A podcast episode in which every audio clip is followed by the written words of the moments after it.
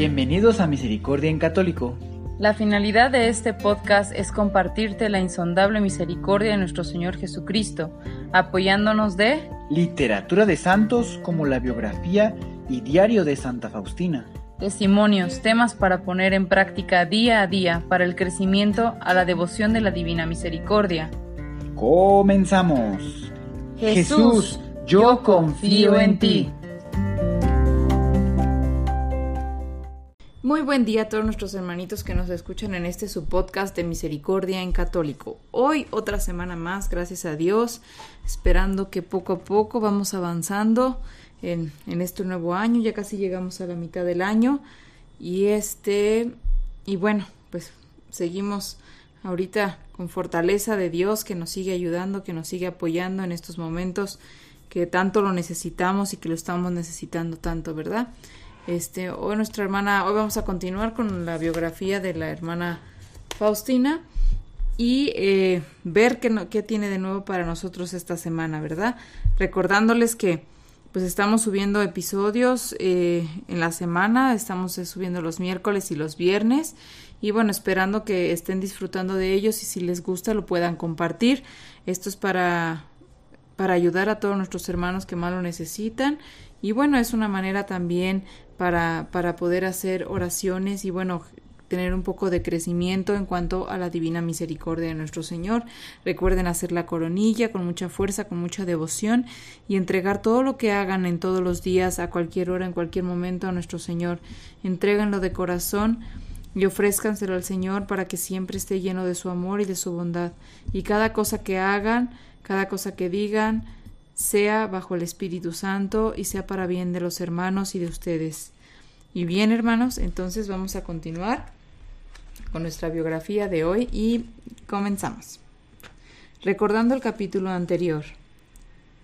Para confirmar tu espíritu yo hablo por medio de mis representantes de acuerdo con lo que yo espero de ti, pero quiero que sepas que no siempre será así. Te harán oposición en muchas cosas y se hará evidente que este asunto es un hecho mío pero en lo que a ti te concierne no temas nada, siempre estoy contigo y quiero que sepas esto también. Hija mía, todas las criaturas, sabiendo o sin saber, quieran o no quieran, siempre realizan mi voluntad. Esta afirmación del Señor le dio cierta paz por el momento.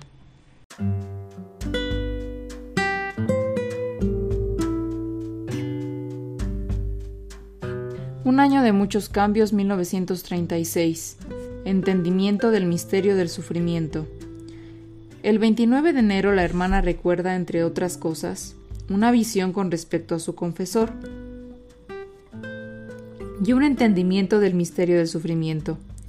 Ella vio, parcialmente, la condición de su alma y las pruebas que Dios le estaba enviando. Sus sufrimientos era de la mente y en una forma tan aguda que sentía mucha lástima y le dijo al Señor, ¿por qué le tratas de esa manera? Y el Señor le contestó que era por lo triple corona destinada para él, la de la castidad, sacerdocio y martirio. Y el Señor le hizo entender la gloria inconmensurable que le espera a la persona que se asemeja al Jesús sufriente aquí en la tierra. Esa persona se asemejará a Jesús en su gloria. El Padre Celestial reconocerá y glorificará nuestra alma de acuerdo con la semejanza que tengamos de su Hijo ella comprendió que esta similitud con Jesús se nos concede mientras estamos en la tierra. Yo veo almas puras e inocentes sobre las cuales Dios ha ejercido su justicia. Estas almas son las víctimas que sostienen al mundo y que llenan lo que falta en la pasión de Jesús.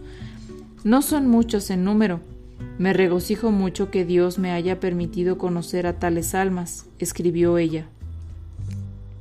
Sin embargo, en otros apuntes la hermana confiesa que a pesar de muchas y especiales gracias recibidas, el camino a la santidad no era fácil para ella. Mi Jesús, a pesar de tus gracias, yo veo y siento toda mi miseria. Comienzo mi día con batalla y la termino con batalla. Tan pronto como conquisto un obstáculo, diez más toman su lugar. Pero yo no me preocupo porque sé que este es tiempo de lucha y no de paz cuando la carga de la batalla se hace demasiado pesada para mí. Yo me reclino como lo hace un niño, en los brazos de mi Padre Celestial, y confío que no pereceré. Oh mi Jesús, cuán predispuesta estoy al mal, y esto me obliga a estar vigilante constantemente, pero no pierdo el valor. Yo confío en la gracia de Dios que sobreabunda a la miseria. El 2 de febrero, después de comulgar, la hermana invocaba a Jesús pidiéndole que conceda al Padre Sopoco la gracia de luchar y que le quite una prueba en particular que él estaba sufriendo. La respuesta fue Como lo pides, así se hará, pero su mérito no disminuirá. Su alma se llenó de gozo porque Dios era tan bueno y misericordioso. Dios no concede todo lo que le pedimos con confianza, escribió ella. Dios nos concede todo lo que le pedimos con confianza, escribió ella. Amén.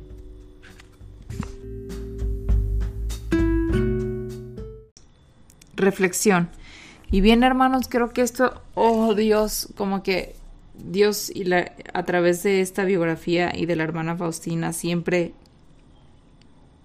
siempre tiene las palabras para para llenar lo que estamos pasando, lo que estamos viviendo, lo que estamos sintiendo en estos momentos. Sé que es un momento duro, un, momento de prueba, un momento difícil, pero siempre, siempre Dios tiene alguna palabra de aliento, una palabra de ánimo.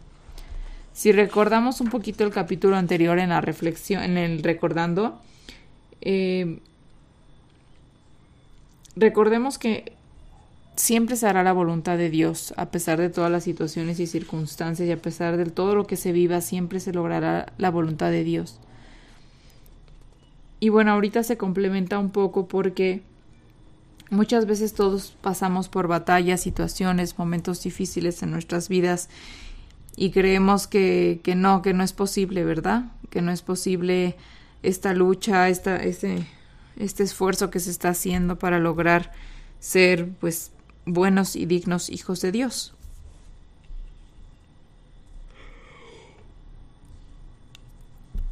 Sin embargo, hoy estaba leyendo otro libro precisamente de un sacerdote que lo escribió y logré obtenerlo antes de que se comenzara, eh, bueno, que comenzaran a hacer obligatoria la cuarentena, ¿verdad? Y este, y dentro de ese, en el episodio en el que voy ahorita menciona en que muchas veces nosotros nos cerramos automáticamente a la posibilidad de la santidad, ¿no? A la posibilidad de ser buenos hijos de Dios, a ser santos, a ser, pues, lo que realmente Dios espera de nosotros, que seamos buenos hijos.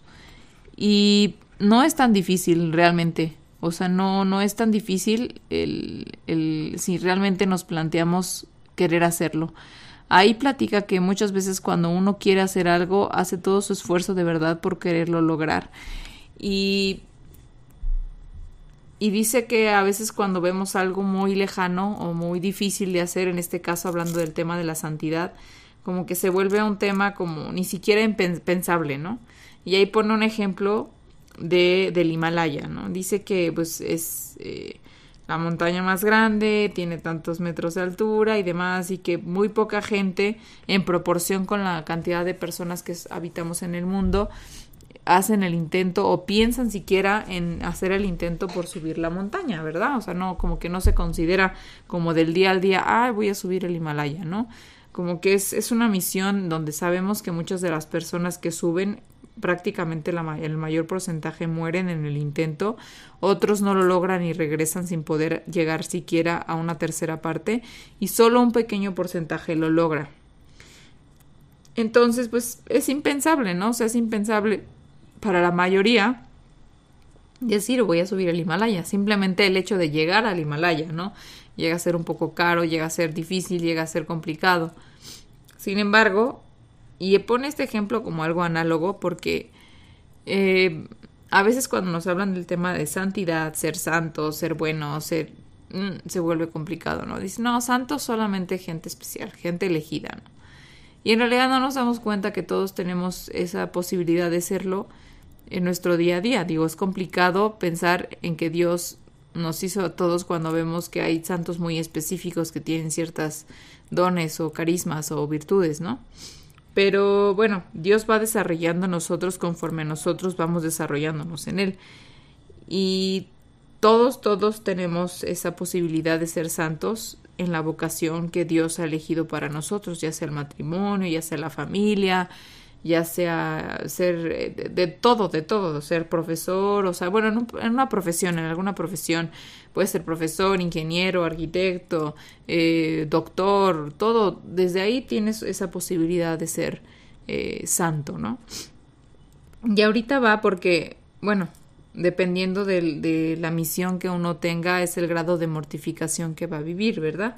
Entonces, pues aquí habla de la dificultad que tiene el Padre Sopoco de las pruebas que va a vivir para alcanzar esa triple corona, ¿verdad? Que le espera en el cielo. Y a veces es difícil pensar para una persona normal, pues es difícil pensar pues en, en, el premio del cielo, ¿no? Si realmente no es como algo como algo tangible, algo que venga alguien y te lo cuente como es y que te emocione, no, es algo que puedas tocar y que puedas eh, siquiera ver o escuchar de, de alguna persona, o sea, simplemente te platican que es algo maravilloso, que es que es lo mejor, pero como no no tienes esa esa ejemplo vívido físico o de alguna manera, no es como por ejemplo aquí dice, sabes que si trabajas y juntas tu dinero puedes tener un carro, ¿no?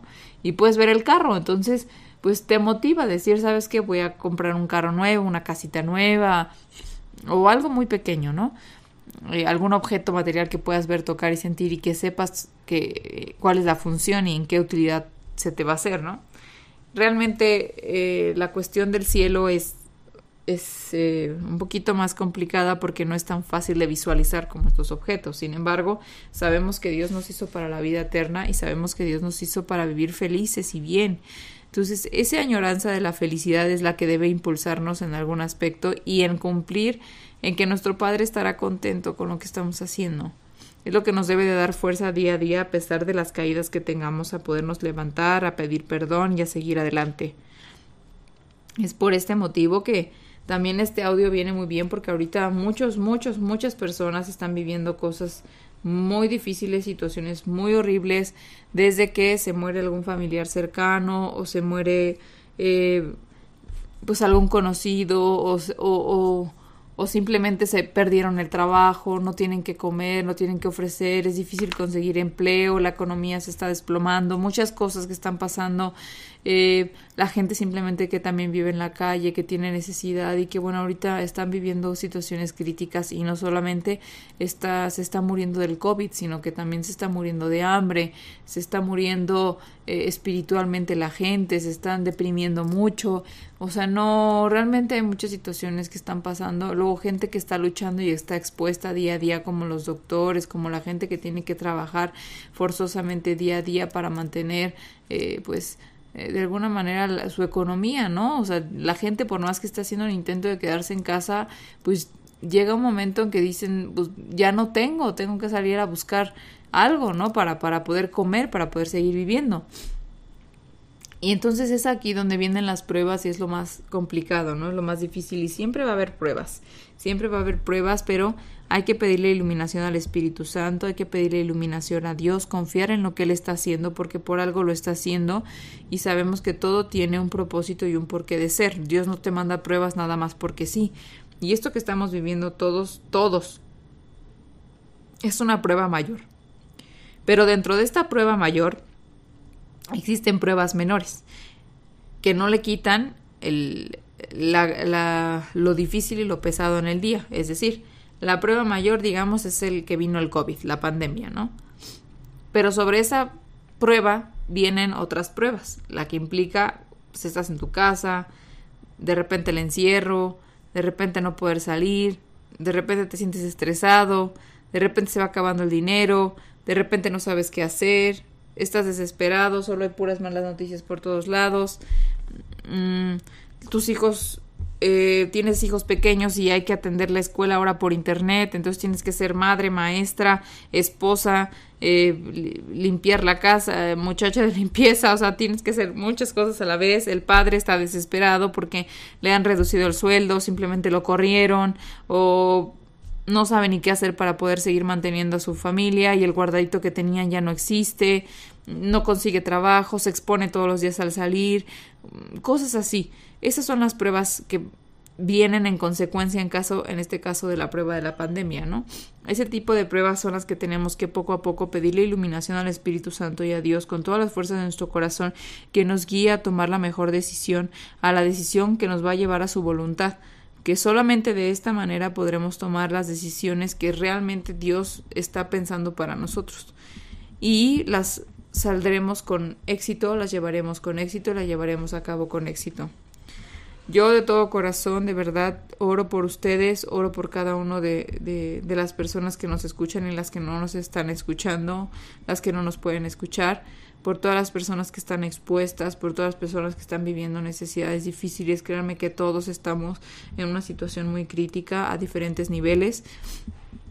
Esto afectó al mundo entero.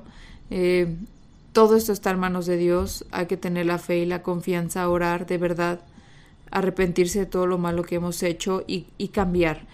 Realmente lo que se ocupa ahorita es un cambio, es una conversión y tener esa fe en Dios de que todas las pruebas que nos mandan son para nuestro crecimiento. Recuerden que al caernos solamente hay una posibilidad y es levantarnos.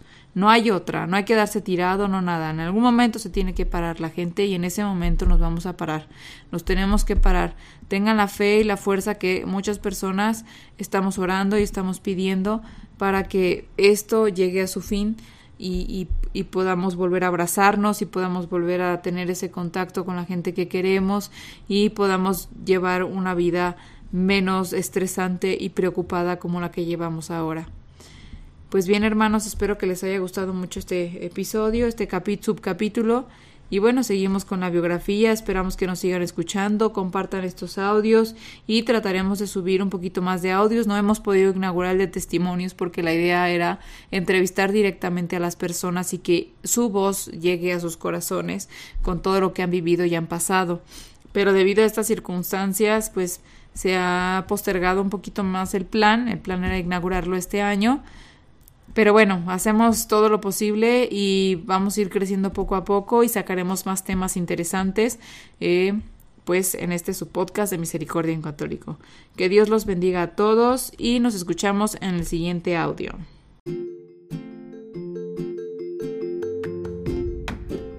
Si es la primera vez que escuchas nuestro podcast, te invitamos a que escuches el numeral 0,1,1, que habla sobre las temáticas que se desarrollan en este podcast y el lenguaje que hemos propuesto para identificar cada una de ellas y así sea más fácil para ti escuchar las que más te agraden. Te dejamos el link del audio y la lista de las temáticas en la descripción que este audio tiene.